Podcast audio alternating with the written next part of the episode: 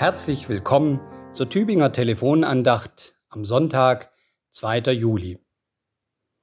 Der Wochenspruch der kommenden Woche stammt aus dem Galaterbrief Kapitel 6, Vers 2. Einer trage des anderen Last, so werdet ihr das Gesetz Christi erfüllen. Zwei meiner Kinder sind in Maulbronn in der Schule. Dort im Klosterhof gibt es diesen berühmten Brunnen mit den Schalen. Eine Schale läuft voll und fließt dann über in die nächste. Diese läuft voll und fließt über in die nächste. Dieses Bild der Schalen wurde schon früh in der Kirche aufgegriffen. Bernhard von Clairvaux empfiehlt einem Bruder, so zu sein wie eine Schale, die überläuft, nämlich erst dann weiterzugeben, wenn man selbst erfüllt ist. Ich werde zur Schale, bereit zu empfangen, bereit zu geben. So lautet eine Zeile aus einem Gebet. Empfangen und geben. Christenmenschen leben in einer großen Solidargemeinschaft. Verwurzelt sind sie in Christus in dem der sagt, Kommt her zu mir alle, die ihr mühselig und beladen seid, ich will euch erquicken. Das ist die Quelle. Und daraus quillt dann all das, was uns, unsere Schale füllt und aus dem heraus dann wieder überfließen kann zu anderen. Einer trage des anderen Last, so werdet ihr das Gesetz Christi erfüllen. Es ist ein Kreislauf, der Kreislauf des Lebens, Kreislauf überfließender Schalen mit Christus am Anfang und am Ende. Es gibt diese Tradition der Meditation in unseren Kirchen.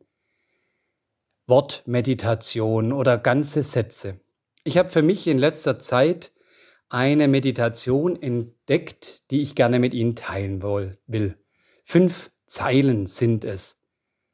Christus mir zur Linken, Christus mir zur Rechten, Gottes Kraft in mir, Gottes Friede in mir, Vater, dein Wille geschehe.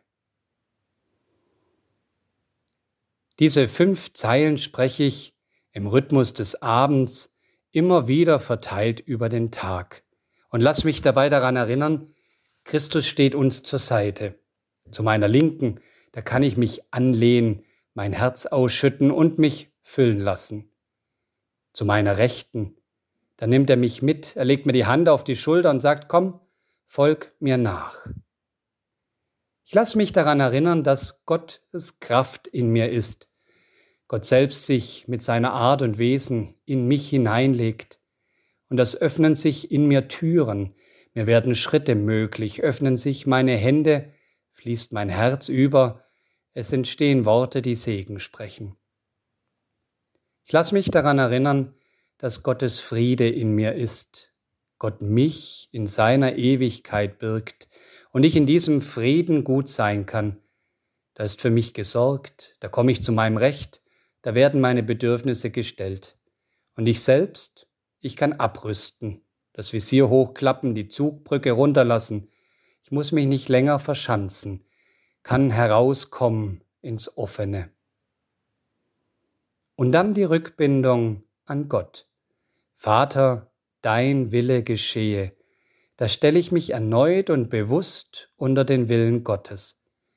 Seine Kraft wird dann nicht so meine, dass ich über sie verfüge, und sein Friede wird nicht so meiner, dass ich über ihn verfüge.